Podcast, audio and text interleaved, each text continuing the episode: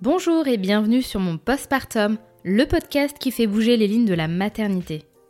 Je m'appelle Sarah, j'ai deux enfants de 5 et 2 ans. Et ces dernières années, plusieurs questions et réflexions ont traversé mon esprit à propos de mon rôle de mère. Pourquoi cela n'était pas inné et évident? Est-ce que c'était normal de se sentir seule, d'avoir des sentiments ambivalents vis-à-vis de mon enfant? Pourquoi certaines personnes n'osent pas parler de leurs difficultés? Comment se fait-il que ces sujets ne sont pas davantage politisés? Et surtout, existe-t-il des solutions pour s'en sortir? J'ai coutume de dire que le postpartum est le premier chapitre de cette grande aventure parentale. Alors parlons-en. Ici, vous trouverez des témoignages sincères, touchants et bien souvent percutants. Il y aura également des professionnels avec qui nous pourrons comprendre certains aspects scientifiques, sociaux et politiques de la maternité. Enfin, J'espère qu'à travers cet espace, vous pourrez trouver du soutien, du réconfort et déculpabiliser. Pour soutenir mon postpartum, n'hésitez pas à mettre 5 étoiles sur vos applications d'écoute, à me laisser un commentaire et à le diffuser auprès de votre entourage. Je vous souhaite une très bonne écoute. Dans l'imaginaire collectif, la belle-mère cristallise encore trop souvent des préjugés négatifs. Briseuse de couple, autoritaire, intransigeante et incapable de créer du lien avec les beaux enfants. La belle-mère est perçue comme l'ombre au tableau des familles recomposées. Pourtant, on oublie souvent que son rôle est tout aussi invisibilisé que celui de la mère, qu'elle sert souvent de relais dans la logistique et l'organisation du quotidien après une séparation. Julie a été belle-mère avant d'être mère, et même si aujourd'hui elle est également la mère d'une enfant, elle nous raconte son parcours parental un peu atypique comment elle a découvert qu'elle s'occupait malgré tout d'un enfant qui n'était pas le sien, mais qui était sous sa responsabilité morale, le lien qu'elle a créé avec lui au fil des années, et le quotidien rythmé par les gardes alternées, les différences d'éducation et la logistique qui en découle. Nous avons aussi parlé du fait qu'elle ne souhaitait pas avoir d'autres enfants, car l'équilibre de cette famille recomposée avance comme sur des roulettes. Salut Julie Salut Bienvenue sur mon postpartum. Et eh bien merci à toi de m'accueillir. Ah bah c'est un plaisir. Je vais d'abord te laisser te présenter. Tout à fait. Alors, je m'appelle Julie, j'ai 37 ans maintenant, mais euh, voilà, ça, ça, avance. C'est toujours la difficulté quand je viens de fêter mon anniversaire de, de changer l'âge. Euh, J'habite dans le sud-ouest, près de Pau, et je gère maintenant euh, à plein temps, c'est mon travail du coup, un magazine qui s'appelle Vert, V-E-R, qui parle de jardinage, de plantes et de nature en général. C'est un magazine trimestriel et j'ai fait ça avec une amie désormais associée. Euh, et, voilà, c'est mon travail à plein temps, euh, mais je travaille à la maison, donc euh, c'est l'avantage. j'ai un beau-fils en premier qui a 13 ans et demi. Si jamais il écoute, il va me gronder si je ne dis pas le demi. Donc il a 13 ans et demi, qui est donc le fils de mon mari. Et j'ai une petite fille qui vient d'avoir 9 ans, avec le même mari, du coup. Ok. Bon, bah c'est sympa tout ça. ça fait un petit programme chargé au quotidien, j'imagine. Un peu, ça, ça va, on s'en sort. Alors moi, ce que j'aime bien savoir avant de commencer, c'est est-ce que tu as toujours toi voulu des enfants ou est-ce que tu voilà, tu avais cette projection d'être mère C'est une très bonne question parce que j'ai pas souvenir en fait ni d'avoir dit j'aurai forcément des enfants, ni de m'être dit j'en veux pas. Je pense que j'étais quand même très conditionnée à plus tard tu auras des enfants. Donc moi dans ma tête, voilà, c'était plus tard comme j'ai fait des très longues études à la fac, dans tous les cas, je m'étais dit ça sera après quoi. Donc pour moi, c'était après 30 ans, tu vois, l'âge où on devient grand, quoi. Et euh, vraiment, c'est pas du tout, euh, c'est pas des choses que j'avais parlé avec des copains à l'époque ou, euh, tu vois, avec mes amoureux, Enfin, vraiment, je me disais pas, mais c'est vrai que je me suis jamais non plus dit, j'en aurais pas, j'ai toujours adoré les enfants, toujours fait beaucoup de babysitting, tout ça. Donc, je pense que dans tous les cas, j'en aurais eu, à part, voilà. Et, et est-ce que tu avais une visualisation particulière de ce qu'était la maternité? Comment tu percevais ça de l'extérieur? Euh, plutôt, plutôt de manière positive. J'avoue qu'aujourd'hui, euh, je le verrai différemment, pas par mon expérience, mais euh, parce qu'on parle beaucoup plus de la maternité, ce qui est très bien.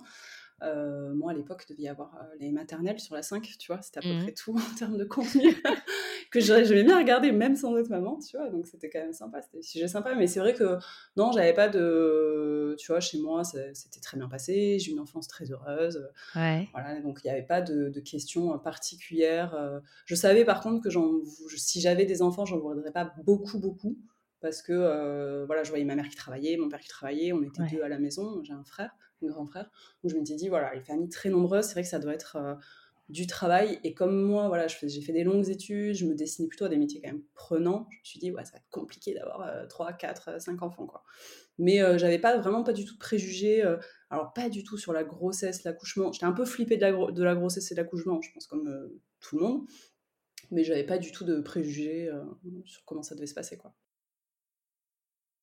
Justement, bah, toi, ce qui est intéressant, c'est que tu es devenue belle-mère avant d'être mère. Tout à fait. Et, c'est vrai que c'est un sujet qui commence un petit peu à être abordé, mmh. euh, mais qui est quand même particulier, euh, qui représente quand même une charge sur les épaules de la belle-mère. Et puis il y a tout un imaginaire assez péjoratif, il faut le dire, euh, qui est bien alimenté par les dessins animés, avec la marâtre, enfin voilà, tout ça. Complètement. Où la belle-mère, c'est la vilaine qui a volé le mari de. Enfin, tu vois Ouais, complètement. Voilà. Et qui, quand même, voilà, c'est quand même conséquent au quotidien. Maintenant qu'il y a des gardes partagés, que les pères s'impliquent plus, forcément, bah, la belle-mère, elle doit s'impliquer elle aussi, qu'elle le veuille ou non, j'ai l'impression. Mmh. toi, enfin, je veux dire, quand tu as rencontré ton conjoint, euh, j'imagine qu'il t'a pas caché. Euh, non, tu l'as pas découvert un matin en te levant. non, non, euh, Est-ce que tu avais des, des a priori, des, des, des, inquiétudes par rapport à ça?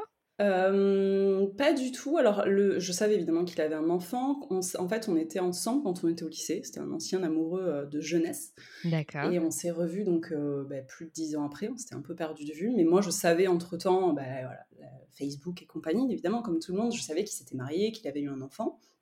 Bon, là, je m'étais dit, c'est mort, hein, euh, voilà, ça passera plus et on s'est revus, euh, ouais, bien dix ans après, euh, en fait, il m'annonce qu'il avait divorcé, qu'il était redescendu dans le sud, parce qu'il était à Paris, donc avec sa femme et son enfant. Il est, né à, il est né à Paris, le grand.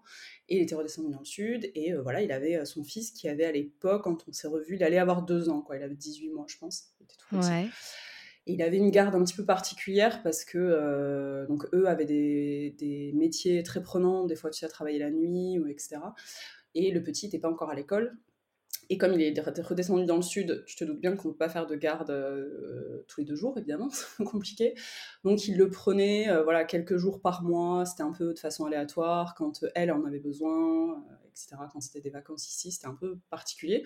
moi, je ne l'ai pas énormément vu en fait au début. Je l'ai rencontré euh, quand on s'est un peu revus, mais qu'on n'était pas ensemble en fait. Et euh, voilà, il était tout à fait mignon, un enfant de 18 mois, quoi, tout petit, euh, il, était, rigolo. Et après, on s'est revus avant le moment vraiment où on s'est mis ensemble, où on s'est installé ensemble. J'ai dû le voir deux ou trois fois. Mais tu vois, quand il venait ici, il n'était pas non plus.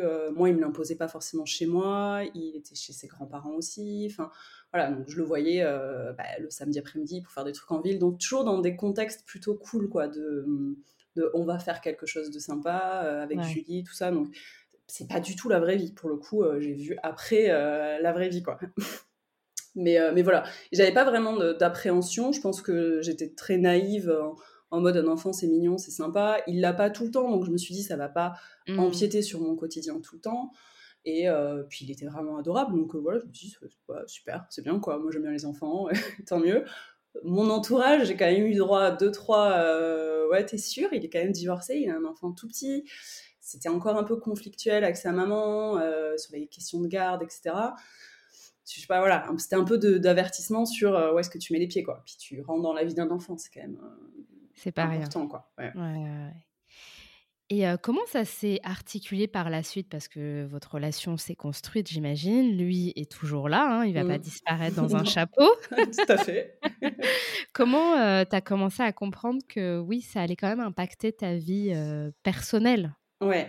Les premières, enfin vraiment, moi, les premières fois très difficiles, ça a été les premiers étés, où là, en été, il l'avait beaucoup plus souvent. Le premier été, il a eu 15 jours, et après, et jusqu'à maintenant, on l'a un mois l'été. Et même 15 jours, c'était euh, le petit, il avait deux, mois, deux ans et demi, donc il était petit quand même. Hmm. Donc déjà 15 jours euh, sans maman, sans son environnement, c'était compliqué. Euh, deux ans et demi, voilà, s'il y a des gens qui ont des enfants, ils savent que c'est pas l'âge le plus facile, facile. Je confirme. voilà, ça allait être la rentrée à l'école, tout ça. Et surtout, en fait, il était au quotidien. Là, on avait emménagé ensemble, donc il était au quotidien chez nous. Du coup, je découvrais le quotidien avec un enfant et, euh, et en fait, c'est vrai, ça a été le, choc de, euh, en fait, ça change toute la vie, quoi. Et c'est et c'est pas ton enfant. Donc il y avait vraiment, j'avais du mal, j'étais très perturbée sur les horaires typiquement. Bah, en plus c'est un enfant qui dormait très mal, Donc il se couchait très très tard, il avait beaucoup de mal à s'endormir, il se levait très très tôt. Moi j'aime beaucoup dormir, donc évidemment c'est voilà, ça a été un peu compliqué. Euh, puis les horaires euh, le soir, quoi, le, 18-20 heures. Moi à l'époque j'étais encore à la fac, j'étais encore en doctorat, donc j'avais pas du tout une vie euh, classique d'adulte, on va dire, avec un travail où on rentre le soir, on est fatigué, tout ça. Moi, j'écrivais des fois la nuit, euh, je mangeais encore n'importe quoi. Euh, tu vois, je regardais les séries à 19h euh, sur mon, canapé. Là, c'est plus possible, en fait. voilà, il faut faire manger, le bain, etc. Ah, il y a le tunnel qui nous ah, achève tous. que maintenant, je connais bien, mais qu'à l'époque, j'étais là, mais waouh, c'est, c'est en fait, on n'a plus notre vie. Moi, ça m'a, en fait, ça m'a beaucoup. j'ai eu du mal au début parce que nous, on commençait notre vie à deux. Donc ça a bousculé beaucoup ce côté un petit peu euh, qu'on a un peu tous connu au début. Voilà, c'est sorti, c'est mignon, c'est romantique, tout ça. moi, bah, j'apprenais à changer des couches. Euh, il voulait pas manger. C'était l'époque en plus du euh, de la propreté parce qu'il allait à l'école, il était toujours pas propre. Donc euh, c'était vraiment, euh, moi je me souviens, ouais, en fin juillet, j'étais assis à côté du pot avec un livre euh, sur comment faire caca parce qu'il voulait plus faire caca, quoi. J'étais là, mais oh, le changement de vie, quoi. C'était vraiment, là pour le coup, ça a été un choc. on en a beaucoup parlé. Moi, j'avais besoin un peu de mon espace aussi, donc on a vachement discuté de tout ça. Et petit à petit, c'est quand même rentré dans l'ordre. Mais c'est vrai que là, c'est le moment où je me suis dit, en fait, c'est comme si tu avais un enfant. Tu peux pas faire, c'est pas l'enfant de ton amoureux, quoi. C'est pas ton enfant non plus, mais en fait, c'est un, un, duo, quoi. C'est les deux en même temps, quoi. Ouais. Oui, parce que il y a, y a, un devoir moral quelque part. Tu vas pas euh, faire comme s'il n'existait pas. C'est ça qui est assez délicat, mais en même temps, tu n'as pas la posture de mère. Et, c'est vrai que c'est dur, j'imagine, de, de jongler comme ça entre donner du soin, de l'attention à un enfant mmh. qui n'est pas réellement le tien, et en même temps, tu peux pas mettre les mêmes limites. Enfin, c'est. Il y a beaucoup de façons, en fait, maintenant de m'intéresser un peu à la question. Il y a beaucoup de façons différentes. Déjà, il y a des gens qui s'entendent pas avec les beaux enfants. Moi, j'aime bien dire que c'est OK. En fait, on n'est pas obligé d'avoir euh, d'atteindre crochu. Il y a des gens qui, à l'inverse, s'entendent très bien. Moi, je m'entends extrêmement bien avec lui. Vraiment, on est très proches et euh, il n'y a jamais eu de conflit. Alors, voilà, il rentre dans l'adolescence. Hein. Peut-être que ça va arriver, mais, mais vraiment, on s'entend très, très bien. Euh, c'est aussi dû à sa personnalité. On, on, est raccord sur beaucoup de choses, on a beaucoup de centres d'intérêt en commun. Il est très calme. C'est pas un enfant, tu vois, très vif qui aurait pu me faire, voilà, typiquement j'ai du mal avec les enfants qui crient beaucoup, tu vois, avec le bruit et tout. Je me dis, si c'est un enfant qui est couru partout, euh, crié, tout ça, peut-être que j'aurais eu plus de mal, tu vois. Là, lui, il était vraiment très zen comme enfant, donc je pense que quand même, ça a dû aider. Et euh, qu'effectivement, chez d'autres familles, ça doit être plus compliqué. Euh, moi, vraiment, ouais, c'est en fait, il a fallu que je trouve, il a fallu que je trouve une place, en fait. Donc, à la fois, il faut beaucoup discuter avec le papa. Hmm. Qu'est-ce que lui, en fait, il veut te laisser comme place? Et de lui, il m'a tout, tout, de suite dit, en fait, euh, tu fais comme tu le sens. voilà, si tu dois le punir euh, parce qu'il faut le punir, euh, si tu... Puis je vais être un petit peu féministe, mais les garçons sont quand même un peu moins sur l'éducation, comment il faut éduquer. Donc en fait, il se pose pas vraiment de questions sur ce qu'il faut faire, pas faire. Moi maintenant, ma fille, elle serait chez quelqu'un d'autre, voilà, c'est bah, non, tu punis pas comme tu veux et tu frappes pas et tu, enfin voilà, toutes ces questions-là, on en discuterait. Lui, il m'avait dit, voilà, s'il faut punir, tu punis, si tu veux euh, râler, tu râles. Enfin, voilà, c'était. Euh, il n'y avait pas de limite, en fait, à ça. Après, on n'avait quand même pas du tout la même façon alors pas d'éduquer parce que moi j'avais pas d'enfant, mais en tout cas avec son ex-femme et maintenant avec la maman euh, du grand, on n'a pas du tout la même vision des choses et de la vie sur plein de, choses. Et c'est vrai que des fois, c'est rentré un peu en conflit, tu vois, les écrans, la nourriture, euh, mmh. euh, un petit peu aussi euh, l'écologie, tu vois, je suis très dans ce thème-là, et elle pas du tout. Donc des fois, il y a un peu des, accrochages, on va dire, qui sont maintenant plus du, complètement passés, parce qu'en fait, il est grand. Mais un enfant, moi, le plus difficile, je trouve, c'est d'avoir vraiment quelqu'un de très petit. Bon, je sais qu'être belle-mère d'ado, c'est compliqué, hein, surtout quand on arrive juste à l'adolescence. Mais tout petit, c'est compliqué parce que tu ne peux pas remettre en cause la maman. C'est pas possible. C'est délicat. Voilà, c'est complètement. Et c'est normal. Hein, c'est, euh. Les parents, ils ne mentent pas, ils disent la vérité, ils sont hyper intelligents, euh, ils, sont, ils ont toujours raison, euh, tout ça. Donc, des fois, quand il y a des choses où j'étais pas d'accord, là, c'était compliqué parce qu'il fallait que je trouve la façon de le dire pour ne pas remettre en question sa maman. Et ben voilà, tu te retrouves à dire des phrases que tes parents t'ont dit, mais ben là, tu es chez moi, donc en fait, tu fais comme chez moi. quoi. Et du coup, des fois, ça, ouais, c'est ça, ouais. Et des fois, ça pouvait te mettre dans des postures un peu délicates. Ouais. Bah, sur des questions d'écologie, tu vois, ou d'alimentation, c'était vraiment plus délicat parce que pour moi, c'est des questions de santé, en fait. Et euh, qui me disent, oui, mais c'est pas grave, parce que maman, elle est d'accord. Elle dit oui, mais si ça te fait pas du bien à ton corps, c'est pas bien en fait, quoi. Et tu peux pas lui faire comprendre, ce qui est normal. Un enfant à 5-6 ans, bon, il voit pas trop le problème. Bien Les écrans, c'est pareil, tu vois. si elle autorise, en, plus, tu passes par le, pour la rabat-joie de service, quoi, parce que du coup, toi, t'autorises moins de choses. Enfin euh, c'est vrai qu'il y a eu des moments un peu compliqués à voilà, l'âge où euh, vraiment ils sont très proches de maman, où c'est très sacralisé et que tu peux pas du tout remettre en question. Quoi. Plus ça grandit, plus les enfants questionnent les parents, donc ça devient plus simple euh, pour moi en fait de le questionner maintenant. Quoi. Et euh, est-ce que ça a eu un impact sur votre vie de couple qui quand même était euh, au, tout début, là où comme tu le disais précédemment, mmh. c'est ça, ça doit être tout mignon, tout rose, on doit prendre du temps. Et là, il y a quand même le poids d'un enfant qui en plus n'est pas le tien, donc ça rajoute une, une, certaine complexité. Est-ce que ça a eu un impact au démarrage et par la suite ou non, vous avez quand même réussi à... Euh, je pense que ça a impacté, après pas forcément négativement. Moi, le, le gros côté positif, c'est que lui s'occupait beaucoup de son enfant, même à sa naissance, en fait. Il a eu une grosse opération au genou, donc il s'est beaucoup occupé de lui euh, tout bébé, quoi. Mm. Après les, deux, trois mois où il était euh, avec sa maman. Donc il est très à l'aise avec les bébés, il s'occupait beaucoup de lui, tout ça. Et je me suis dit, c'est cool au moins, comme ça, si un jour on a un enfant, lui, c'est tout faire. il y a le côté positif de, ok, t'as pas un, mec voilà, qui il sait ce que c'est avoir un enfant, il sait la charge que ça a. Euh, il le gère tout seul, tu vois, ce qui est quand même rare dans un couple, hein, de rien, on prend quand même beaucoup en, Clairement, ouais. Euh, enfin, on prend beaucoup plus de part que le, papa en général, malheureusement. Lui, pour le coup, il a eu beaucoup de moments où il était tout seul avec lui dans son appart, quoi. Donc, il, était papa et maman, comme elle de son côté, hein, évidemment. Et euh, donc ça, c'était plutôt le côté positif. Côté négatif, ouais, ça a été l'équilibre un peu entre les deux. On a réussi à le, à le faire parce qu'on avait des moments où on l'avait pas. Parce que du coup, sa maman, elle, a continué à habiter à Paris. Ils sont maintenant dans le sud-est, mais ils ont toujours mmh. été très loin de nous. Et euh, du coup, on l'a pas tous les trois jours, tu vois. On l'avait à l'époque les week-ends, les vacances. Maintenant, on a toutes les vacances scolaires. Donc, il y a quand même des moments où on l'a pas. Et quand on était tout jeune couple, voilà, moi j'essayais de me dire, bah, à ces moments-là, on profite de tous les deux.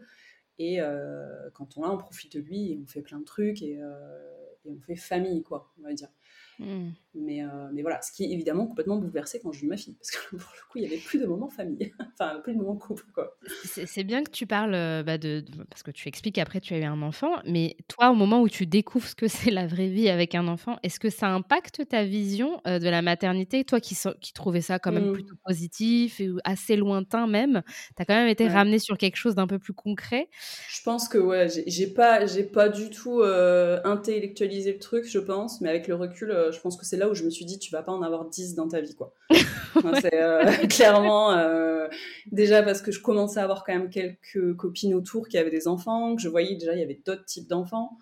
que tout le monde n'avait évidemment pas la même grossesse, accouchement. c'est ça, bien sûr. Personnalité. Lui, il était, comme je disais, très compliqué au sommeil. Ça, pour moi, c'était très compliqué. Donc je me disais, un deuxième là-dedans, évidemment bébé qui dort pas, etc. Et s'il tient de lui, ça va être l'enfer. j'allais dormir. Euh, donc oui, je pense que je me le suis pas dit, mais euh, en fait, je, c'est un, un, peu un avantage pour moi. C'est très compliqué d'être belle maman en mode maman parce que tu sais pas du tout et t'apprends pas comme euh, quand tu es maman, tu, tu développes pas pareil. Et l'enfant, il a pas le même lien que avec toi, évidemment, quoi. Mais, mais par contre, c'est un, un peu comme un brouillon, tu sais, comme un aperçu des choses que tu vois pas. Je pense que sinon, moi, je serais restée vraiment en mode naïve. Ah, c'est trop bien quand on a un enfant fait des câlins sur le canapé le soir et après ils vont au dodo et voilà. à demain matin. C'est ça, non, pas du tout. Donc euh, c'est vrai qu'il euh, y avait un côté, je savais où j'allais quand même. Je savais que la décision de faire un enfant, je la prendrais euh, en conscience. Quoi. Et c'est arrivé quand cette décision? Quand est-ce que ça a commencé à germer dans, dans ton esprit et dans le vôtre plus globalement? Alors ça a germé d'abord dans l'esprit de mon mari, qui lui était plutôt du, de la team je veux beaucoup d'enfants où, euh, il, voilà, il était vraiment en mode, euh, on s'est marié, euh, on s'est marié en décembre et pendant notre voyage de noces, il me dit, allez, on fait un enfant quoi. J'étais un peu en mode, ouais, tu sais, je prends la pilule, c'est compliqué, après il faut le temps, tout ça. Et puis moi, j'étais encore en thèse quand même, hein, j'étais encore, je travaillais pas quoi. Alors j'avais, je travaillais à la, fac, j'avais un salaire, mais quand même, c'était pas hyper stable quoi. Et, et, lui, bah, il suffit de jeter la plaquette de, de pilule et puis voilà, on y va. C'est réglé. Donc je me suis un peu lancée comme ça. Euh, c'était complètement, euh, je sais pas, euh, naïf peut-être. Et tu vois, quand je vois maintenant celles qui réfléchissent beaucoup à est-ce qu'on fait un enfant ou pas, je trouve ça très bien de réfléchir parce que c'est quand même une grosse décision. moi, c'était vraiment, oui, j'ai envie d'avoir un enfant de toi et, et voilà, et le grand, il sera un super grand frère et, et, allons-y, quoi. Ouais, en avant. Pas, voilà, pas vraiment de, de réflexion autre que ça, quoi. Et comment s'est passée globalement la, grossesse et, euh, et l'accouchement, qui sont souvent les deux thématiques où on se centre, sans se rendre compte qu'en fait, euh, le plus dur reste à venir? Complètement, ça, je suis complètement d'accord. Alors moi, ça a été déjà compliqué la conception, et, euh, et ça a été compliqué avec... Enfin, ça m'a bougé un peu dans mon rôle de belle-maman aussi, parce que j'ai eu beaucoup de mal à tomber enceinte, et j'ai fait plusieurs fausses couches. Donc ça a été vraiment une année un peu douloureuse, j'ai mis un an, un an et demi mais, euh, mais ce qui est pas très long, hein, en vrai, un an, un an et demi, mais euh, ponctué de pas mal de fausses couches et tout, c'était difficile, puis physiquement, ça devenait difficile. Et, euh, et là, j'ai très mal vécu à la deuxième fausse couche. J'étais vraiment, enfin, moi, ça me renvoyait à. Il a réussi à faire un enfant avec une autre et ils l'ont eu très facilement. en plus, il est arrivé très vite. Et moi, pas du tout, j'y arrive pas. Donc, enfin voilà, j'ai trouvé un peu injuste ce côté nous on galère alors qu'on sait qu'on est amoureux, qu'on va rester ensemble, qu'on hmm. veut vraiment un enfant et tout. Donc ça, ça a vraiment, euh, je pense que je l'ai plus mal vécu parce que j'étais belle-mère, tu vois, que si j'avais pas eu, euh, enfin si lui en tout cas avait pas eu ça. Et euh, au point qu'à la fin, j'en ai eu marre en fait, donc je dis bah on arrête les essais quoi, parce que tu sais pendant les essais tu fais attention à pas boire d'alcool, à pas ah machin, donc là j'en ai un peu marre. Et je me suis dit, bah pareil, on n'en aura jamais, quoi. Donc, j'ai commencé à me dire, ah, bah, enfin, tu vois, peut-être que je peux pas avoir d'enfant. Et, et là, c'était difficile. Hein. Enfin, heureusement que je suis tombée enceinte parce que j'avais vraiment du mal à réfléchir à cette thématique et à me dire, il a eu un enfant d'une autre, je vais être liée à cette maman toute ma vie, euh, tu vois, que tu veuilles ou non, quoi. es toujours liée à Alex, quoi. Ce qui est quand même compliqué. Et euh, toi, tu vas jamais connaître ça de ton côté, quoi. Donc, euh, vraiment, ça, c'était compliqué. Et en fait, je suis tombée enceinte en un pseudo retour de couche, tu vois, après une fausse couche. Et, mmh. et j'ai découvert un peu tardivement comme ça. La grossesse, après, s'est très bien passée. Euh, vraiment pas de. Je fais pas partie de l'équipe euh, j'adore être enceinte, tu vois. C'était pas non plus euh, merveilleux, merveilleux. Mais je trouve que c'était voilà, c'était une expérience chouette à vivre. Ça, j'ai pas eu de soucis particuliers, tu vois, donc ça aide aussi. et après, j'ai accouché par césarienne, par contre, parce qu'elle était en, siège, tu sais, elle était mmh. retournée. Mmh. ça, ça a été dur. Alors, pas tellement la césarienne, parce que j'étais très préparée et je m'étais beaucoup préparée. Alors c'est pour ça que j'aime bien maintenant qu'il y ait plein de contenu, parce qu'à l'époque c'était compliqué, j'avais lu plein de trucs en anglais, je me souviens, parce qu'il n'y avait pas beaucoup de choses sur la Il n'y avait, avait, pas énormément de... Bah ouais, si ta fille a 9 ans, ça fait presque 10 ans, ouais, euh, peu de ressources. Quoi, Donc euh, ça, ça avait été un peu, euh, un peu compliqué, mais je m'étais beaucoup renseignée, j'avais une sage-femme super pour les cours de prépa, parce que du coup, il y avait beaucoup de cours où moi, elle était programmée, ma césarienne, donc c'était pas que c'était inutile, mais voilà, après on a poussé, euh, je savais que j'allais pas en avoir besoin, quoi. Et du coup, elle, m'avait beaucoup parlé après sur euh, voilà, les choses que je pouvais amener, euh, qui pouvaient m'aider à la maternité, hmm. pour l'allaitement, parce que je voulais l'allaiter, etc. Donc ça, vraiment, pour le coup, moi j'ai eu une super équipe médicale, donc ça c'est top. après, je te cache pas que la césarienne, le plus dur, c'est l'après. En tout cas pour moi, ça a été vraiment difficile. j'ai mis franchement presque un an pour plus sentir physiquement les ah douleurs dans le ventre, le bas-ventre, le dos. Tu vois, j'ai vraiment euh, beaucoup de douleurs euh, bah, liées à la césarienne, je pense, aux mauvaises positions, à l'allaitement, qui a été très compliqué aussi, et que j'ai arrêté d'ailleurs, et je pense que c'est 90% euh, à cause de la césarienne, tu vois. J'arrivais pas à avoir une bonne position. Ben oui. Tu vois, ça, me faisait ça demande une mobilité quand même assez. On ne le dit pas, hein, mais tu as un enfant sur toi dans diverses positions. Ouais, exactement. Ça dépend beaucoup, tu vois, mais c'est comme l'accouchement classique. Hein. Il y en a qui vivent très mal les césariennes, d'autres qui vivent très bien et qui sont hyper en forme rapidement.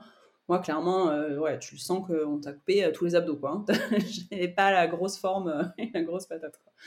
Et du coup, bah là, tu te retrouves avec deux enfants. Parce qu'en fait, voilà, j'ai pas un enfant, j'ai deux enfants. Et donc, les premières vacances, je me souviens, c'était bah, la Toussaint. Elle est née en septembre, ma fille. Donc, lui arrive pour les vacances de la Toussaint. Et donc, je me retrouve avec deux enfants. Il est quand même petit. Lui, il avait 4 ans et demi quand elle est née. Ouais, c'est ça, c'est qu'ils n'ont pas un très gros écart non plus. C'est ça, il était pas tout petit, mais pas encore vraiment autonome. Euh, et surtout, il dormait toujours pas. Oh voilà. Euh, et euh, ça, ça s'est résolu à ces vacances-là. Je pense qu'il m'a vu dans mon désespoir et il s'est dit hmm, peut-être que je vais rester au lit après 5h30 quand même. Bah, en même temps, tu es en postpartum, tu es ah en post-césarienne avec un nourrisson, l'allaitement mmh, et le mmh. petit, ça fait quand même beaucoup. Ah ouais, ouais. Moi, pour moi, tu vois, la période, elle est fin septembre jusqu'à. Je l'ai gardée jusqu'à début, enfin mi-janvier, on va dire. Elle a été chez nous à mi-janvier pour moi, là, c'était le tunnel de la mort. C'était, euh, et pourtant, j'étais vraiment très entourée. J'ai ma maman qui habitait à côté de chez moi, qui venait tout le temps. Mmh. Euh, le papa, évidemment, euh, qui a pris ses congés, le plus de congés possible, qui était là très souvent. Enfin, vraiment, j'étais pas toute seule, quoi. Surtout pour l'intendance, tu sais, se faire à manger, tous les trucs que t'as pas trop envie de faire. Bah, oui, oui. mais c'était dur, quoi. Physiquement, le manque de sommeil, gérer la découverte de ton enfant avec un autre enfant. Euh, c'est vrai, puis enfin voilà, comme tout ce qui peut se passer en postpartum, quoi, tu vois, mais euh, c'était vraiment, vraiment compliqué cette période-là. La césarienne, tu vois, l'après qu'on n'entend pas trop, euh, plus maintenant, tu vois, mais à l'époque on n'entendait pas trop, tu vois, donc tu sais pas si c'est normal ou pas, d'avoir encore mal, etc. L'allaitement, tu vois, j'ai, je l'ai allaité un mois et demi et j'ai arrêté, tu vois, et à l'époque je ne trouvais pas comment arrêter d'allaiter. Tu vois, typiquement, maintenant, il y, a plein de trucs. Moi, j'étais là, et j'avais arrêté d'allaiter. Bon, j'ai vite compris que ça, c'était pas ça qu'il fallait faire. Donc heureusement, tu vois, on m'avait conseillé tous les, euh, toutes les sages-femmes spéciales allaitement et, tout ça qui sont venues me voir, quoi. Mais c'est vrai qu'à l'époque, c'était un peu tout seul, quoi. Et moi, j'avais aucun, euh, aucune copine maman euh, qui vivait près de chez moi. C'était pas du tout. Bah, tu sais que le, sevrage, c'est encore compliqué. Hein. C'est pas le sujet le plus abordé. Hein. Même ah, bah, si l'allaitement, on en parle beaucoup plus. Tu vois, c'est c'est un peu plus évident, on va hein, dire. Mais le sevrage, euh, gros moment de solitude pour beaucoup de femmes. Hein. Ah ouais, ouais, ouais, Franchement, tu te retrouves à faire des trucs avec des feuilles de chou et de la chaleur et de je sais pas quoi, et tu sais pas ce que tu fais sous ta douche. Euh. Ouais. faire apprécier le, enfin, ton enfant, enfin, le, faire bifurquer sur autre chose. Ah, complètement. Nous, elle a été très difficile en plus à, alors, pas à prendre le bibi, ça, il y en a qui n'aiment pas le biberon, mais au choix du lait. Et, euh, et, là, j'ai regretté, tu vois, de pas allaiter, quoi. Parce que les, différentes tests de boîtes de lait, tout ça, j'ai des souvenirs. C'est vrai que pour ça, l'allaitement, c'est plutôt chouette. Mais bon, quand ça se passe bien, quoi. Ouais, c'est ça. Puis bon, après, au moins, on fait ce qu'on peut, et puis c'est déjà, c'est déjà pas mal, quoi. Et quelle a été la, la, la, la, difficulté là, qui, qui te reste en tête sur le fait d'avoir été sur ces deux rôles pas tout le temps, mais quand même régulièrement parce qu'il vient pour les vacances. Ta fille, elle est quand même là. Là, mmh. tu as vraiment un enfant âge 24 qui est ta charge, entre guillemets. Euh, qu'est-ce qui t'a vraiment ouais, surprise ou décontenancée, mise à mal, ou, au contraire agréablement surpris Peut-être que tu as, eu de grosses surprises. Hein, Franchement, en tout cas, les deux, ça s'est plutôt bien passé ensemble. Lui, il était ravi d'avoir une petite sœur. Bon, il aurait préféré un petit frère, évidemment, comme petit garçon, je pense, mais il était ravi d'avoir sa petite sœur. Il s'en occupait beaucoup. Il n'y a pas eu de problème de jalousie. Ils ont quand même assez d'écart pour, tu vois, permettre que ça soit pas tout de suite petit et tu vois un mm. peu le côté.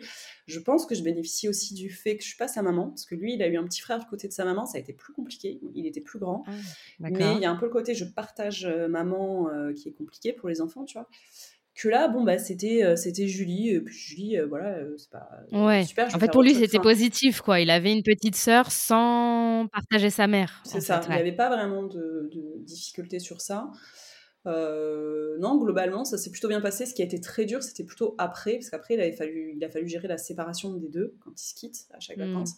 Là, quand elle était petite, elle s'en fichait complètement, évidemment. Et ça, euh, vraiment, moi, je l'avais pas anticipé, quoi. Je m'étais douté que ça serait pas facile euh, qu'ils se, qu se, quittent, mais bon, ils se retrouvent quand même régulièrement, quoi. mais ça a été très difficile. C'est encore un peu difficile pour ma fille, tu vois. surtout après ah l'été, parce que l'été, il reste longtemps quand il part, tu vois, c'est pas. On, sait que la soirée, on va faire euh, tous les trucs cool euh, pour lui remonter le moral, quoi, tu vois. Ça, ça c'est difficile parce que ça, moi, je suis triste évidemment quand il part. Mon mari, lui, il est toujours au fond de la chaussette, évidemment. Mais on a les enfants qui étaient, euh, voilà, qui comprenaient pas bien pourquoi ils pouvaient pas se voir plus, pourquoi ils pouvaient pas aller à l'école ensemble, pourquoi. Pourquoi il y a toujours cette séparation assez régulière. Ouais, et, toi, tu trouves ça, là maintenant, avec le recul que tu as, tu, trouves ça difficile de jongler constamment entre les deux? Parce que même en termes d'éducation, là, tu dis que parfois, il est là mmh. pendant un mois, mmh. bah, il est dans votre rythme, il est chez vous. Euh, en termes de posture, c'est pas délicat pour toi de, de donner euh, des directives, par exemple, et des, des, règles à ta fille? Parce que c'est ta fille et avoir le beau-fils qui débarque et ne pas, tu vois, je sais pas ce que je veux dire. Si, complètement. Nous, on l'a mis assez à plat dès le début quand on a lancé le projet bébé où euh, c'était déjà un peu le cas en fait, j'avais quand même voix à ce qu'il avait le droit de faire à la maison ou pas. Mais là, moi, je me suis, je lui ai dit, par contre, on va avoir un enfant euh, qui va être élevé d'une certaine façon, pas que avec mes principes, mais voilà, de notre Mmh. couple, euh, bah, lui, il va suivre en fait. On va pas faire deux poids, deux mesures. euh, toi, tu peux manger des frites et toi, tu vas manger des haricots verts. Quoi. C'est, je caricature évidemment, mais, euh, Bien sûr, ouais. mais voilà. Et pour euh, mari, c'était complètement, bah, bien sûr, c'est beaucoup plus simple. Quoi. Et en fait, il n'y a jamais trop eu. Moi, je suis épatée par la capacité d'adaptation parce que souvent, on me demande ça, comment il fait Est-ce que. Est-ce qu'il cherche pas aussi des fois, tu sais, le côté un peu, je sais que chez papa j'ai le droit à ça, ou je sais que je n'ai pas Ouais. le droit à ça, tu vois. Alors sans doute un peu, qu'il sait très bien qui est plus cool sur quel sujet, etc. Bien sûr. Mais par contre, il s'adapte vachement bien et je trouve depuis tout petit, parce qu'il y a, il y a vraiment des choses qu'il a pas, pas, pas le droit, mais qu'il doit faire différemment, en tout cas euh, chez nous ou chez sa mère. Et euh, vraiment, tu vois, c'est ça. Des fois, ça prend la journée quand il arrive, tu vois. euh, Bien sûr. Il y a un petit temps voilà, il d'adaptation. d'adaptation. Typiquement, alors maintenant, elle, elle a un autre enfant, donc je pense que c'est différent aussi. Elle doit vivre les choses différemment, mais il a longtemps été tout seul chez sa mère. Et c'est vraiment, euh, enfin, moi je me moque de lui en disant que c'est le petit prince, quoi. Tu vois, c'est Ouais. sa maman, elle lui fait tout et tout. Euh, moi, ça a toujours été, bon, bah, tes chaussettes sales, tu peux quand même aller jusqu'à la panière, tu vas y arriver, tu vois.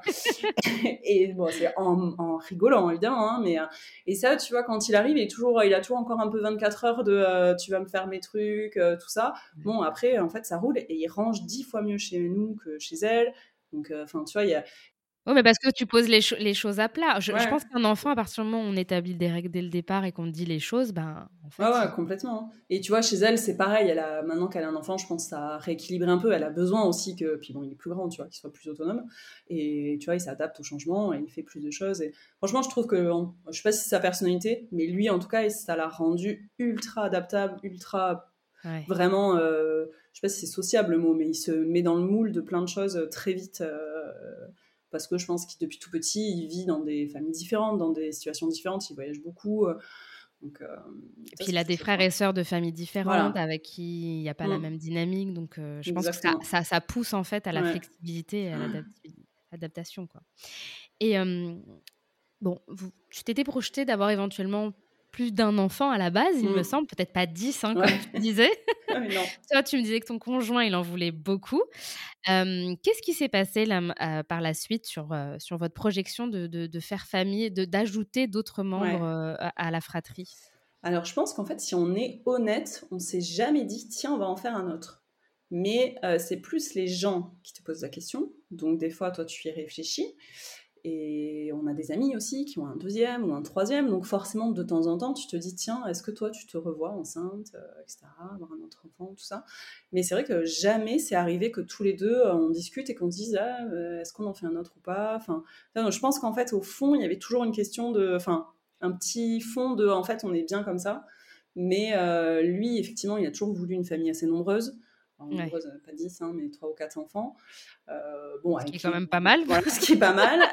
avec les deux, euh, je pense qu'il avait déjà revu son nombre un peu à la baisse, tu vois. à 3, ce serait bien, peut-être. euh, voilà. Mais il n'était pas du tout en mode lobby. je veux que tu refasses un autre enfant. Après, la vie a fait qu'il y a eu aussi, tu vois, moi j'ai terminé mes études, j'ai travaillé, j'ai changé, j'ai fait une reconversion. Donc on n'était pas méga stable financièrement non plus. Donc je pense Ouais. que c'est pour ça aussi qu'on lançait pas les, les, questions, quoi. Mais euh, moi, vraiment, je pense que je me suis jamais, si je suis vraiment honnête avec moi, euh, pensé encore maman, euh, tu vois. Et il y a un côté où quand tu es belle maman, en fait, tout le monde te dit mais pourquoi t'en fais pas un deuxième? Je dis mais parce qu'en fait j'en ai déjà deux, c'est pas possible pour moi dans ma tête, je je peux pas réfléchir. Alors en rigolant, je dis toujours que j'en ai un et demi. Parce que c'est. euh, Voilà, Bah, tu l'as pas tout le temps, ouais. Voilà. Mais euh, on a une maison qui est adaptée à deux enfants, on a une voiture adaptée à deux enfants, on paye des vacances pour deux enfants. on- Enfin, tu vois, c'est, on, on vit comme si on avait deux enfants. C'est un autre problème. Mais la société, par contre, nous, on est comme s'il n'existait pas parce qu'il est, C'est à, ça. à charge C'est de ça, que je voulais te demander. C'est ça que je voulais te demander. Est-ce que tu as l'impression que, en au niveau de la société, de l'entourage, la belle-mère est, est encore plus invisible que la mère? Parce que déjà, le Ah oui, travail de la mère est invisibilisé. Ouais. Mais en réalité, la belle-mère, c'est un peu le relais de la mère, même Ouais, si c'est très, très Mmh. officieux. Ah ben moi, je me suis occupée de son enfant quand même. hein. Je l'ai, Voilà. tu vois, j'ai nourri, je vais changer les couches, alors que bon, euh, je connaissais à Peanuts, tu vois, mais euh, Ouais. oui, oui, franchement, euh, je trouve que déjà, les, beaux- les beaux-parents, ils ont quand même déjà tendance à être un peu euh, sous le tapis, parce que tu vois, typiquement, si moi, euh, si on divorce ou si je perds mon mari, euh, j'ai aucun droit sur lui, je peux ne plus jamais le revoir. Je pense Ouais. qu'il y a une possibilité via euh, les grands-parents et le fait qu'il ait une sœur qui ait quand même des droits de visite, notamment aux grands-parents, tu vois. euh, mais c'est très cadré, quoi. Mais c'est très pas- cadré, et en tout cas, moi, Ouais. euh, voilà, tu vois, il n'y a aucun droit. et notamment en divorce, tu vois, si je perds mon mari, il sera peut-être différent, tu vois, mais si on divorce et que je sais pas, c'est hyper conflictuel, s'il faut, je le vois plus jamais, quoi. À part quand il sera majeur, tu vois, il fera ce qu'il veut. Bien sûr. Mais ça, les, beaux-parents, tu vois, il y a encore quand même un gros problème sur ce, sur ce point-là, quoi. Et, et, après, il y a un côté invisibilité alors, administrative. Il n'est pas sur notre revenu fiscal parce qu'il est en, en, comment on dit, on n'est pas en garde alternée vu qu'il est là que les week-ends, que les vacances, tu sais, c'est pas. Donc, euh, tu, on l'a pas sur la CAF, on l'a pas sur la. Enfin, tu vois, il faut faire la démarche sur la, Sécu. Enfin, tout est très compliqué euh, parce qu'il n'est pas à notre charge mais euh, on paye euh, une pension, on paye encore une fois, tu vois, une maison euh, adaptée à deux. Enfin, c'est pas possible de dire que. Il y a quand même des frais ouais. qui sont pas reconnus par l'État. Exactement. Et du coup, bah, comme on ne te reconnaît pas les frais, on ne te reconnaît pas tout à fait ton rôle non plus, tu vois, parce que voilà, c'est toujours un peu compliqué. L'avantage, c'est qu'on, le seul avantage que nous on a, c'est qu'on a le même nom de famille.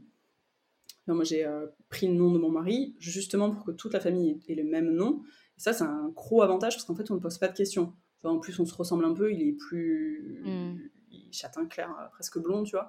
Et euh, du coup, on, me prend souvent pour sa mère euh, sans problème, tu vois, quand, quand tu voyages à l'étranger ou truc comme ça. Ça, ça peut être un vrai problème aussi, tu vois. Si je voyage avec lui, des fois. Ça oblige la personne à se marier, à prendre le nom, ce qui Exactement. Des fois, t'as pas envie de ah le bah, faire. Complètement, Donc, ça, c'est un vrai souci. Et après, dans le rôle, oui, moi, clairement, déjà, tu as le droit à tous les, comme tu parles au début, tous les stéréotypes de la belle-mère. Tu vois, moi, je n'ai rien à voir dans leur divorce et dans leur séparation, mais on m'a quand même un peu des fois demandé euh, Ah bon, tu l'as connu aussi petit, mais euh, est-ce que vous fréquentiez avant? Tu vois, un peu entendu Oui, en plus, tu l'as connu, ah, connu encore avant, donc on aurait pu s'imaginer un scénario macabre. Exactement, tu vois. Et donc ça, c'est vraiment, alors qu'à l'inverse, euh, dans leur histoire à eux, il a maintenant un beau-père, sa mère est remariée, et ils se fréquentaient dès le début du divorce. Tu vois, ça fait très longtemps qu'ils sont ensemble aussi il y a eu, enfin, je pense que lui, jamais personne lui a demandé si c'était la cause de la rupture parce que bah, c'est le beau-père, tout ça. Je le vois aussi dans la façon de faire au quotidien. Je pense qu'on demande beaucoup moins au beau-père qu'à la belle-mère. La belle-mère, mine de rien, euh, t'es un peu censée être une maman souvent, c'est des familles recomposées avec, euh, c'est ce qu'on entend le plus, avec d'autres enfants. Donc, tu as déjà été maman, donc je pense qu'on on transpose le rôle que tu as déjà eu avec tes enfants aux enfants d'un autre. Moi, dans mon cas, j'avais pas d'enfant, tu vois. Donc, euh, me demander de gérer. Enfin, je me souviens des premières fois, tu vois, où il était malade, où on était chez le médecin. Moi, j'y connais rien. Je sais pas qu'est-ce qu'il faut donner comme doliprane, comme truc. Enfin, toi, j'ai pas été maman, quoi. Donc, euh, il y avait un petit côté jugement quand même de ah, comment ça, vous avez pas d'Advil chez vous Ben non, en fait parce que bah, tu es presque ah, es une mauvaise belle maman. Tu euh. T'as pas pensé à avoir la trousse à pharmacie. Euh, exactement, tu vois. Mais le nombre de choses, euh, alors maintenant on en rigole, tu vois, mais je faisais mal les bibis et du coup il a arrêté de boire le biberon à cause de moi parce que j'avais fait un biberon pas bon, tu vois. Mais parce que je savais pas combien de lait, j'avais suivi le truc et tout, mais j'avais dû me tromper quelque part, tu vois. Et il a trouvé ça pas bon du tout et du coup il avait arrêté le biberon. je me suis fait un peu engueuler par sa mère, tu vois. Mais ah tu vois, c'est compliqué quand même d'avoir un, un rôle comme une maman, déjà quand t'es déjà maman, c'est compliqué, je pense, d'être belle maman. Alors quand t'es pas belle maman et quand t'es, euh, enfin quand t'es pas maman et quand en plus t'es plus jeune, parce que tu peux, euh, du coup, euh, quand même de plus en plus de gens qui se séparent avec des enfants, tu vois, donc il y a quand même, tu peux tomber sur des gens même jeunes, tu vois, avec déjà un enfant, c'est compliqué quand même. Donc ça, j'avoue que ouais, le côté invisible et pour le l'autre enfant, ce que tu disais, c'est ça quoi. Moi, c'était tout le temps, pourquoi t'en fais pas un deuxième? Je dis parce que moi c'est un troisième et trois enfants, autant je, sais pas en fait si j'avais que ma fille, est-ce que j'en aurais fait un deuxième? Parce que je suis pas forcément un méga fan non plus du côté enfant unique, mais en vrai, euh, je sais même pas, tu vois. Mais là, c'est sûr qu'en fait, avec lui, euh, pour moi, j'en ai deux, quoi. Enfin, tu vois, Noël, il y a double cadeau. Euh, enfin, tu vois, et puis ta, ta, fille n'est pas. Enfin, je, sais pas si elle t'en parle, mais elle, elle, ne se sent pas fille unique. Ah non, non, moi, elle déteste le demi-frère, demi-sœur. Lui, il déteste belle-mère. Il m'appelle jamais belle-mère, sauf maintenant, ça arrive, parce que je pense que c'est l'adolescence et qu'il a besoin de mettre des étiquettes pour parler à ses copains, tu vois, ça c'est ma mm. belle-mère, ça c'est tout ça. Mais euh, il m'a jamais appelé comme ça, il aime pas du tout ça, euh, tu vois, aux gens dans la rue qui des fois m'appellent sa mère, tu vois, il les reprend en disant non, c'est pas ma mère, c'est ma Julie. J'ai oui, alors, euh, c'est pas un terme dans le dictionnaire. c'est mignon quand même. C'est mignon, voilà, et eux, ils aiment pas du tout ce côté demi-frère, demi-sœur. Ils ont essayé d'inventer, parce que donc lui, il a un petit frère du côté de sa mère, et donc j'ai ma fille, et eux, ils ont aucun rapport, les deux, les deux petits frères, petites sœurs mais ils se voient souvent, tu sais, on s'appelle souvent en visio, tout ça, donc ils se connaissent évidemment. Quand des fois on le dépoche chez sa mère l'été, euh, on, voit et tout ça, donc il connaît euh, sa, sa soeur. Donc ils ont essayé d'inventer un terme, parce que si c'est le demi, c'est demi-demi, donc c'est un quart de frère. Euh, tu vois, c'est, je trouve ça mignon, c'est vraiment pour lui, je pense que c'est aussi parce que lui, il a jamais connu autre chose. Il s'est beaucoup posé de questions. Par contre, ça l'a beaucoup perturbé, je pense, comme tous les enfants de divorcer, tu vois, sur l'amour, le couple, le côté à la vie, à la mort, tu vois, il a, beaucoup questionné ça. Mais par contre, il a jamais connu ses parents ensemble. Il sait pertinemment pourquoi ils se sont séparés, qu'ils n'étaient pas heureux ensemble, qu'il avait, rien à voir là-dedans, et que les deux ont retrouvé l'amour et que tout se passe bien. Et tu vois, il a la chance d'avoir deux modèles où elle, elle est restée depuis toujours du coup avec son mari maintenant et nous, on est restés ensemble. Donc c'est très stable. Et, euh, et voilà, donc je pense qu'il se pose pas plus de questions de euh, belle maman. Enfin, je vois que ça arrive, je pense, l'adolescence, c'est plus ça, c'est plus l'étiquette que tu mets dessus, quoi. Mais euh, je sais plus quelle était le, la base de ta question du coup. non, non, c'était par rapport à ta, à, ta, à, ta, à ta, fille en fait. Ah parce oui, que, oui. Euh, dans l'esprit des gens, bah, elle est fille unique, alors mm, que mm. finalement, pas du tout. Ah parce oui, non, que, pas du tout. euh, on- tu vois, c'est intéressant, tu parlais d'étiquettes. C'est vrai que de l'extérieur, on va beaucoup dire euh, demi-frère, belle-mère, etc. Mais quand il y a des liens qui se créent, Mm. Ben, pour elle et lui, j'imagine, ils sont frères et Ah sœurs, ouais, ouais. point. Moi, juste qu'ils se voient moins et que. Complètement. Il n'y a pas du tout. Tu vois, ils ont déjà prévu de faire des études dans la même ville pour pouvoir habiter ensemble. C'est comme ça, ils pourront habiter ensemble tout le temps parce que là, c'est pas, c'est pas. En fait, les deux, ils nous en veulent parce qu'on veut pas habiter tous les quatre ensemble. On a déjà dit que c'est pas possible. hein, ça n'existe. Ouais. Enfin, ça existe sans doute, peut-être, tant mieux. Mais voilà, nous, c'est pas possible. Mais, euh, mais tu vois, il y a vraiment euh, quand il explique. Moi, j'explique toujours à sa maîtresse en début d'année qu'elle a un frère qui, qui vient qu'aux vacances.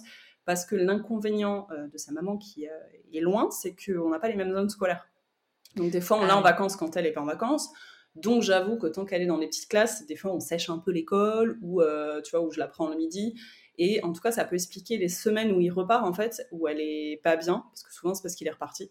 Donc tu vois, je me dis bon voilà, j'explique un peu la Mm. situation à la maîtresse quoi. Et alors le peu de fois où j'ai dû dire elle a un demi-frère ou euh, mon beau-fils tout ça, elle ça l'a énervé. C'est mon frère en fait, euh, c'est juste euh, qui vit chez Elle sa maman. pas l'étiquette. Ouais, ouais, ouais, ça, c'est les étiquettes, tu vois. Mais mes parents, c'est leur petit-fils, euh, alors qu'il n'y a pas du tout de lien de sang, Il n'y a pas du tout de lien, Et ouais. Ils l'ont toujours pris comme euh, pareil, à l'identique, tu vois. Ils font toujours les choses à l'identique pour les deux, il n'y a pas de différence. euh. Donc ça, c'est après, voilà, c'est pas forcément partout pareil, hein, c'est c'est pas forcément mal non plus, tu vois, chacun a son modèle. hein. Mais c'est vrai que moi, j'ai du mal avec ce côté beau-fils, même si je sais très bien que c'est pas mon fils, je le prends pas comme son, mon fils du tout, tu vois. Mais euh, Mais il y a plus que ça, Il y a quoi, plus que ça, ouais, ouais, complètement, ouais. Et elle, elle te réclame éventuellement. Enfin, est-ce qu'elle t'a réclamé euh, par le passé euh, un frère ou une sœur justement pour compenser Ah le euh, la, la place que son grand frère laissait? Ah ouais, tout le temps, constamment. euh, c'est Ah euh, oui. c'est- c'est encore de la négociation. euh. Bah, petite, pas trop, mais là, c'est arrivé parce que je pense qu'elle a aussi beaucoup de copines qui commencent à avoir, tu vois, 8-9 ans. C'est un peu les deuxièmes ou les troisièmes dans les fratries qui arrivent, donc euh, elle trouve ça cool. Euh, pff, voilà, on lui explique. Elle est, c'est vrai qu'elle, voilà, elle, elle aimerait avoir quelqu'un en permanence, quoi. En fait, ça la rend super triste, tu vois, quand il, euh, quand il part. Et, euh, et ce que je comprends, mais j'essaie de lui expliquer aussi que c'est pas pareil. C'est que toi, t'as la chance d'avoir papa, maman aussi pour toi toute seule à certains moments que ce soit plus calme, qu'on Ah. t'embête pas à tes jouets, tout ça. Et parce qu'ils s'entendent hyper bien, mais évidemment, c'est quand même des frères et sœurs. Des fois, il y a des disputes, tu vois. Et je lui dis, tu vois, si t'es tout le temps là, peut-être que vous vous disputerez plus, peut-être que. Voilà. Donc, euh, bon, ça, euh, je sais pas si elle arrive à comprendre le concept, hein, mais euh, après, on est honnête avec elle, quoi. On dit que nous, pour nous, on n'a pas le temps, pas la place, et que la famille, elle est très bien comme ça, quoi. Mais oui, oui, je pense qu'elle, elle a pas encore fait son deuil. hein. Et quand est-ce que vous vous êtes rendu compte, vous avez réalisé que vous n'iriez pas plus loin en fait dans, dans, dans, dans l'éventualité de ramener Quand, quand est-ce que ça a été acté Tu vois, des fois c'est un peu Ouais. flottant comme ça. Bah, il y a pas très longtemps, en fait. euh, je pense qu'on a vraiment, vraiment pris la décision, tu vois, euh, là, fin de, fin de, fin, cet été, un peu avant l'été, et cet été, tu vois. Euh, depuis un an, ça flotte en. euh, en fait, on voit qu'on. Effectivement, alors mon mari, adore les bébés, tu vois, donc il y a un peu ce côté-là, euh, voilà, c'est, ah il n'y a plus de nourrisson, tu vois, tout ça. Moi, je suis pas hyper nourrisson, donc voilà, ça me dérange pas, mais par contre, j'adore les enfants. Et, et j'adorerais, tu vois, que ma fille, soit grande sœur. Je suis sûre qu'elle serait super grande sœur et tout ça. Mais déjà, je, réfléchis au, à l'écart d'âge, et ça fait beaucoup pour moi, tu vois, 9 et 13. Euh, et je me dis, t'as pas eu un- une once d'envie avant, euh, voilà, il y a peut-être une raison, je sais pas trop. Et, euh, et en fait, depuis un an, plus on voit, plus on en discute, pour le coup, on en discute beaucoup, on voit qu'on serait plus du tout apte. En fait, on a passé un stade, je pense, avec l'arrivée de l'adolescence, préadolescence chez ma fille, mais tu vois, les filles à 9 ans, c'est presque les garçons à 13 ans hein, dans leur tête. Donc, ils ont vraiment grandi les deux et on commence à avoir d'autres problèmes. des problèmes de, très spécifiques des grands enfants, tu vois. Et en fait, on se voit pas, on s'est dit, tu vois, on se voit pas faire euh, les, les, dents, les, tu vois, l'entrée à l'école, euh, la propreté, tout ça. C'est vraiment des trucs qui nous ont paru, alors que ça me paraissait pas, euh, puis ça n'a pas été compliqué avec les enfants, tu vois. Le Esteban un peu, mais ma fille pas du tout, tu vois. Elle a vraiment été un enfant pour le coup, elle, adore beaucoup, tu vois, ça a été vraiment. Alors il y a ça aussi, hein. je me dis, voilà, on a chopé le gros lot avec elle, peut-être qu'il faut pas tenter le diable, tu vois. Mais bon, voilà, elle a été, elle a été super et tout, donc on n'a pas été dégoûté, si tu veux, tu vois. On aurait pu, quoi. Mais, euh, mais quand même, moi, ça m'a paru long, tu vois, c'est arrivé à l'autonomie. Euh, j'aime beaucoup les enfants, en fait, tu vois, là, j'aime beaucoup leurs âges, parce que elle, elle questionne beaucoup de choses, elle est hyper intéressante. Lui, on a, voilà, on a plein de points en commun, on lit plein de trucs en commun, il m'envoie plein de textos, euh, tu vois, quand il regarde, il s'est mis à regarder Friends, il s'est mis à regarder, tu vois, des séries que moi, je regardais. Et, et c'est trop bien, tu vois, j'adore cette, cette complicité qu'on a tous et tout je me dis un bébé là-dedans, je, je sais pas, enfin tu vois, plus ça allait dans l'année, puis on s'est dit, euh, en fait, tu vois, on va être bientôt tranquille, ils vont bientôt être grands, autonomes, faire leur vie, et avec d'autres problèmes, hein, ça veut pas dire que t'es pas parent et que t'as pas d'autres problèmes, mais voilà, as, quelque part, on a hum, besoin aussi d'être disponible pour eux, tu vois, parce que quand t'es ado, il y a plus de soucis qui peuvent peut-être nécessiter de ton temps. Je me suis dit, si on est pris derrière parce qu'en en fait, on est épuisé, qu'on dort pas, euh, tu vois, des choses comme ça. C'est ça j'avoue que ouais ça m'a pourtant j'aimais bien le côté grand écart. J'ai 6 ans tu vois avec mon frère je me suis dit tu vois même si on en a un autre euh, avec un grand écart d'âge c'est sympa parce que les grands ils peuvent s'occuper du petit bien euh, sûr ouais. mais euh, ouais là toute l'année on a un peu tourné autour. Et là cet été en fait moi ça a été la question du si on veut pas d'enfant en fait il faut faire quelque chose. Moi j'ai un stérilé depuis ma, mon accouchement. J'étais toujours sous pilule et j'ai un stérilet au cul depuis l'accouchement. C'est pas je le tolère mais si tu veux, alors je sais pas si t'as fait des épisodes, des épisodes sur la contraception, mais le stérilet au cuve, c'est quand même pas euh, le plus fun, tu vois. Il y en a beaucoup qui le tolèrent pas du tout. Ça peut être. Bah, c'est quand même un corps étranger. Voilà. Puis c'est un métal, c'est une zone sensible. Exactement. Puis ça bouleverse un peu euh, ton cycle, euh, voilà, la moment des règles et tout ça. Et en fait, j'en avais marre, quoi. Donc, tu vois, cet été, je me souviens vraiment me dit, si on est sûr qu'on n'en veut pas, ben en fait, on va réfléchir à d'autres choses. Et ça faisait, on s'est pas arrivé comme, comme ça, hein. on avait déjà réfléchi à toutes les hmm. possibilités euh, un peu permanentes, enfin, je sais pas si c'est permanente le terme, mais pour ne plus avoir d'enfants, tu vois. Côté euh, femme, je trouve que c'est quand même un petit peu invasif. Donc euh, voilà, c'était pas non, mais je sais pas trop. Et après, on s'est un peu renseigné sur la vasectomie et je me suis dit, mais en fait, pourquoi on n'en parle pas? Parce que, enfin, moi, pour le coup, j'avais vraiment pas d'infos sur ça. Et euh, bah, mon mari non plus, il avait un peu les préjugés, euh, enfin les préjugés de oh là là, ça va être horrible. Et euh, alors que c'est plus simple, enfin c'est pas que c'est ah, plus simple, mais c'est moins invasif. Complètement, c'est si tu veux, c'est vraiment bah, déjà c'est une opération dans la journée. Alors tu es sous anesthésie générale, mais ça se fait dans la journée en ambulatoire. c'est au niveau chirurgical vraiment des toutes petites incisions, voilà, c'est rien d'invasif. Et en gros, tu as une semaine, si tu veux, d'arrêt après parce que voilà, il faut euh, que tout se remette bien, que ça soit un peu douloureux, tout ça. Euh, si tu fais une, une, euh, une ablation d'utérus, j'ai perdu le terme, je sais plus comment dit. Une ligature des trompes. Voilà, c'est toutes ces choses-là, c'est beaucoup plus invasif, beaucoup plus douloureux, tu as beaucoup plus de soucis potentiellement. Moi, si tu veux, il y avait un petit côté, j'ai déjà donné quoi. Tu vois, j'ai eu la césarienne, je me suis tapé 17 points de suture bon, tu vois, j'ai pas forcément envie qu'on réouvre. Bon, voilà, ça peut être une solution. Hein. Je sais qu'il y a des femmes qui le font et tout ça, et c'est très bien. Mais là, je me suis dit, quand on s'est un peu renseigné sur la vasectomie, je me suis dit, en fait, tu vois, est-ce que euh, tu n'irais pas toi te renseigner? Parce que par contre, je voulais pas faire, euh, bah, je voulais pas prendre de la charge mentale sur ça non plus. Donc, euh, si toi ça t'intéresse et si tu trouves que c'est bien, moi, je lui ai explosé les bénéfices pour moi. Je lui ai dit, voilà, je retirerai le, stérilet, c'est, ça sera vachement moins invasif pour moi, tout ça, etc. Euh, et, je lui dis, tu te renseignes. Et euh, c'est ce qu'il a fait, tu vois, et il s'est renseigné. Et, euh, et là, bah, tu vois, il a pris son premier rendez-vous. Et en fait, un délai de réflexion, tu sais, entre le rendez-vous et C'est 4 mois, c'est ça Voilà, il a 4 mois et il peut faire aussi ce qui est, je sais pas si c'est possible pour les femmes, mais il peut faire du, tu sais, congeler le sperme pour mmh si jamais on change d'avis ou si jamais, voilà. On n'a pas encore décidé si oui ou non. Ça nous paraît comme ça un peu idiot parce que vraiment, on a vraiment décidé de ne pas avoir d'autres enfants. Mais évidemment, tout le monde euh, lui dit Ah, mais si jamais tu te sépares et que tu es avec quelqu'un de plus jeune, quelqu'un qui n'a pas d'enfant. Donc, tu as encore toutes ces questions-là. Donc, euh, donc voilà, donc lui il a gentiment dit, mais même si on se sépare et si je suis avec quelqu'un de plus jeune, j'ai déjà deux enfants, c'est voilà, je les enlève pas en fait. Euh, j'ai l'impression que les gens parlent comme si les enfants précédents n'existaient plus, ils n'étaient plus là, ils n'avaient plus de besoin alors qu'ils sont toujours là en fait. Complètement, et puis pas. Euh, t'es pas obligé de faire des enfants non plus, tu vois, c'est un peu le côté.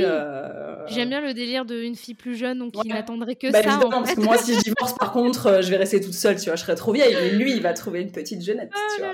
Mais c'est vrai, mais il y a encore beaucoup de ça, je pense. Hein. Tu vois, on a commencé à le dire un peu dans notre entourage, doucement. Bon, ma mère, elle est au fond du seau parce qu'elle a des petits-enfants, tu vois, mais ça, c'est différent. Mais il y a quand même un peu de. Tiens, t'es sûr, plus jamais. Hein. Il y a un côté stérile, quoi. Ça fait peur aux gens de devenir stérile. Je dis, mais en fait. Bah, c'est un peu le côté. Euh, irrémédiable, genre tu reviens plus dessus, euh, alors qu'il y a des gens, bah, ils ont des parcours de vie qui font que ça les dérange pas en fait. Et puis, et tu vois, il va avoir 40 ans euh, dans quelques mois, bah, ça va, enfin, tu vois, c'est pas une question d'âge, hein, mais non, mais c'est pas une question d'âge, tu vois. Mais euh, je sais que ma belle-sœur, tu vois, elle a, quatre enfants. Elle s'était posé la question, mais elle est beaucoup plus jeune. Là, c'est sûr qu'on va lui dire, mais t'es trop jeune pour ça. En fait, si t'as déjà quatre enfants, tu vois, même si tu te sépares, euh, je sais pas, tu vois, ou machin, c'est pas pour ça que tu veux un cinquième, quoi. Ça, c'est compliqué à faire comprendre et euh, du coup, pour l'instant, on le garde un peu pour nous, tu vois. On sent qu'il y a un côté, oh là là, vous êtes sûr, mmh. vous n'avez pas d'autres enfants. toujours, t'as l'impression que t'annonces un truc triste, quoi, tu vois. Alors que, bah, enfin, voilà, on a deux enfants, ils sont super. C'est un. Ouais, tu vois, il euh, n'y a pas de côté. Puis, un côté, ils vont bientôt partir, parce que, tu vois, on, il calcule, là, Esteban, il lui reste, euh, tu vois, 3, 4, euh, ouais, 4 ans un peu jusqu'à la majorité. Après, tu vois, il va moins venir et tout. je dis, déjà, tu gardes ton enfant.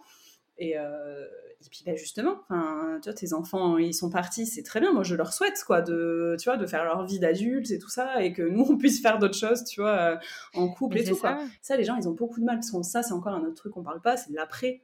Ton enfant a quitté le nid, tu vois, et on a l'impression que c'est la fin du monde. Euh, Alors que non, c'est une façon de se ah redécouvrir, de, faire d'autres activités, ou des choses qu'on aurait peut-être mis entre parenthèses justement à l'arrivée de nos enfants. et il y a un peu cette peur où il faut remplacer un vide mmh. constant. Donc, euh, parce que j'ai déjà connu des femmes euh, qui euh, me disaient bah non, il faut rajouter un autre enfant. Après, comment tu vas faire quand les autres vont partir? Je dis non, mais en fait, c'est ça. il y aura de la nostalgie. Voilà. Ouais, non, mais c'est ça. mais en fait, tu as tellement de choses à faire dans la vie que. Non, mais ça, je pense que c'est alors moi de ma mon analyse psychologique avec moi-même, si tu veux, donc c'est quand même pas tout à fait scientifique. c'est beaucoup lié déjà à comment on pense la petite enfance je vois quand même autour de moi que celles qui ont adoré la grossesse, l'aspect nourrisson, petite enfance, mm. ont quand même envie, tu vois, d'avoir plusieurs enfants, ont du mal avec ce côté. Euh, c'est, tu vois, moi, ça a été difficile hein, de dire, ok, ça sera non. Tu vois, le non, il a mis un, voire deux ans vraiment à arriver. Mais t'en as chez qui c'est douloureux vraiment, tu vois. Et je pense parce que t'as ce côté, euh, t'adores accompagner ce stage-là, et ce qui est très bien, tu vois. Moi, j'adore mille fois plus accompagner euh, plus tard, tu vois, les plus grands et tout je trouve que petit, c'est justement, c'est petit, c'est fragile, c'est, euh, tu vois, je me souviens, euh, au un an de ma fille, euh, tu vois, elle a soufflé la bougie, je me suis dit, oh, tu vois, il y aura plus de bronchiolite, il y aura plus de, tu vois, il y avait vraiment ce côté, t'as survécu, quoi, tu sais, Colanta la première année, c'est bon, quoi. Première étape. Ah ouais, ouais, non, mais vraiment, tu vois, c'est vrai que déjà, t'es moins dans le, pour moi, me remettre une autre grossesse, c'est risquer une autre césarienne, déjà, euh, est-ce que l'allaitement, tu vas le faire ou pas? T'as raté le premier? Enfin, tu vois, ça fait, beaucoup de réflexions à avoir. Oui, et puis on ne sait pas quel enfant on aura. Exactement. Euh, ça peut être encore plus difficile, ça peut te faire regretter, mmh. ça peut faire basculer l'équilibre qui est déjà bien mis en place. et ça, les gens n'y pensent pas du tout. Ouais, ouais. Ça, je pense que tu le sens un peu. Alors, j'aime pas trop ce côté, euh, tu vois, c'est comme quand tu fais un enfant, tu dis que tu le sens et tu le fais, tu vois parce qu'il y a des filles qui résonnent beaucoup sur cette thématique-là et c'est très bien. Euh, mais quand même, moi, je l'ai senti beaucoup quand même, tu vois, de, et de faire un enfant et que là, tu vois, ça ça ne matchait pas. C'était pas. Je voyais pas dans ma tête, je le visualisais pas. J'étais là, ça t'aura un garçon, une fille, euh, comment ils seront? Enfin, tu vois, il n'y avait pas de. C'était même pas une projection, quoi. Ouais, c'est ça. Et après, je pense qu'au-delà de, tu vois, de la vision, euh, on aime ou pas la petite enfance, etc. Il y a le côté être quand même, tu vois, attaché à, au côté, on, fait un enfant, parce qu'on tu vois, on peut faire, c'est difficile de dire non, vraiment, je veux pas d'enfant, alors que tu en as déjà eu, ce qui est très compliqué, parce que quand tu n'en veux pas, tu n'en as pas eu, c'est pas non plus. Quand tu tombes enceinte, tu veux pas le garder, ça va pas non plus. Quand on a déjà eu, tu vois, c'est des fois, moi j'essaie d'expliquer. Quand on a euh, plus que 3 ou 4, là on te dit là c'est trop, faut arrêter. complètement, complètement. ça. Donc ça ne va jamais. Donc mm, parfois, il vaut mieux juste s'écouter. Et puis, euh, parce que de toute façon, il n'y a que toi qui vas t'occuper de tes enfants. Donc euh, les gens ne ah seront pas là dans les moments de galère, dans les difficultés. Euh. Donc, voilà. Et du coup, pour clôturer cette, cette discussion très intéressante, est-ce que tu aurais des, des, conseils à donner à des, bah, des femmes qui seraient dans le même cas de figure que toi, qui seraient belles-mères et qui voudraient éventuellement se projeter mmh. dans une potentielle grossesse, l'arrivée d'un bébé et qui appréhendent Voilà. Est-ce que toi, là, avec le recul, tu, tu, aurais des recommandations à donner, tout en sachant que chaque cas est unique, bien évidemment, et qu'on fait comme on peut, mais, mais ça pourrait peut-être être utile. Moi, je trouve que le plus important quand même, c'est d'être très bien épaulé avec le papa et de beaucoup communiquer que tout ce qui, même ce qui se dit pas trop, tu vois, moi il y a des fois où le grand il m'énervait et euh, tu vois ça, que des choses où j'ai jamais vraiment ressenti avec ma fille parce que tu as toujours un peu, euh, tu vois, il, va tomber, il se fait pas vraiment mal, mais il part euh, dans, dans, une crise pas possible, ça m'énervait, tu vois, là, alors que lui, il avait le réflexe que moi j'avais avec ma fille, hein, de ah là, tu t'es fait mal, tu vois. Euh, et, euh, et, ça, des fois, j'étais pas à l'aise avec ces pensées-là, tu vois. Je me suis dit, est-ce que c'est parce que je l'aime pas, est-ce que c'est ce qui m'énerve et tout? Et on peut se retrouver un peu seul avec ces pensées euh, un peu négatives, qui se font pas trop, qui, tu vois, qui se disent pas trop. Qui sont un peu inavouables. Voilà, exactement. Et qu'on peut avoir d'ailleurs avec ses enfants aussi, hein, tu vois. Mais, mais pour le coup, voilà, c'est compliqué quand c'est pas son enfant.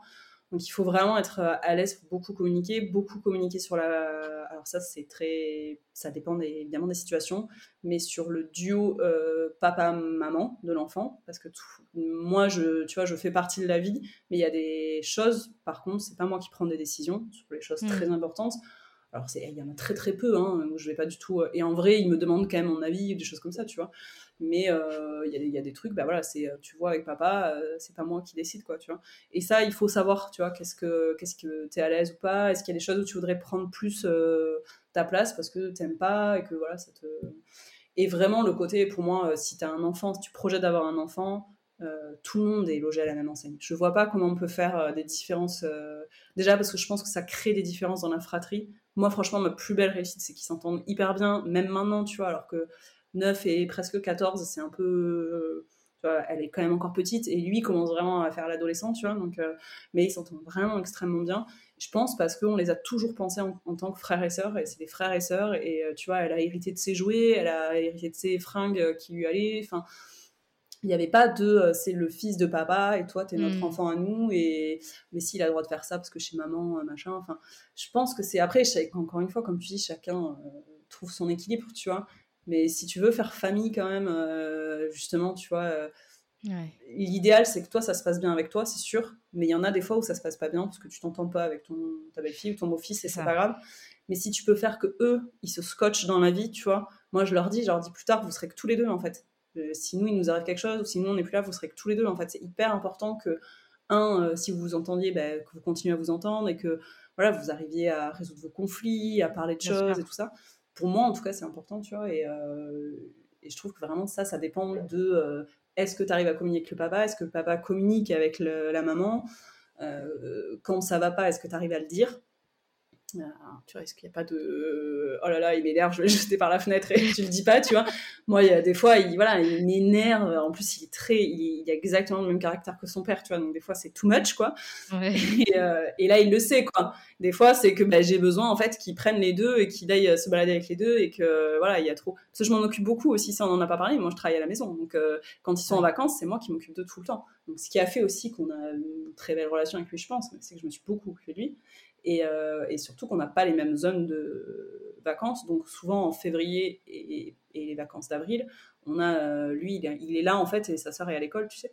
Donc mmh. du coup, on fait beaucoup de choses tous les deux. Moi, ça ralentit beaucoup mon travail aussi. Enfin, ah c'est compliqué. Un ah pour moi, ah c'est compliqué quand même.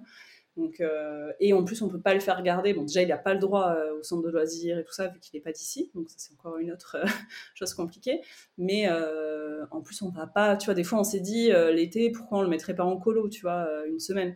Mais on le voit déjà quatre semaines, tu vois, quatre semaines et demie en général l'été. Te dire une semaine, il est pas là, c'est voilà. Bon, il va commencer à demander là, tu vois, ça, on sent qu'il commence à demander. Avec l'autonomie. Mais avant c'est un peu difficile. Mais du coup, ça fait, euh, bah, je sais pas, les enfants, ils ont 16 semaines de vacances. Euh, hmm. On en a au moins, euh, je veux dire, je sais pas, il y en a 8 ou 9, je pense, où il est chez nous, quoi. Parce qu'après, il est un mois chez sa mère et à Noël, évidemment, on switch. Bien sûr, ouais. ça fait quand même 8 semaines à la maison, quoi. Donc, c'est ça. Il faut les gérer, quoi. Il faut les gérer, voilà. Heureusement qu'ils sont mignons. Mais c'est vrai qu'il faut les occuper, il faut les gérer.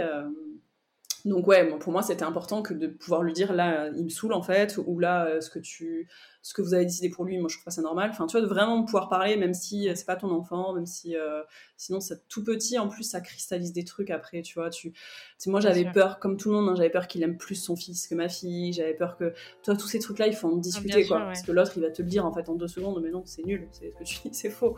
Tu vois alors que toi si tu le gardes en tête, tu vas te dire ah là là là, tu vois ça, c'est important. Bah écoute, merci beaucoup Julie merci à toi. Bah, de ta participation, de, de, ta transparence hein, sur, sur ces sujets qui sont quand même un petit peu tendus, mais qui, je l'espère, vont progressivement se banaliser et, apporter un peu plus de ressources aux gens qui se retrouvent dans cette situation. Euh, je te souhaite une très bonne continuation avec tes deux enfants, hein, parce qu'il faut le dire, c'est deux enfants. Tout à fait. Et puis je te dis à bientôt, Julie. merci beaucoup à toi. J'espère que cet épisode vous aura plu. En attendant le prochain témoignage, je vous invite à me suivre et à me soutenir sur mon compte Instagram, mon postpartum, tout attaché, pour rester au courant de mes dernières actualités. Prenez soin de vous et à très vite.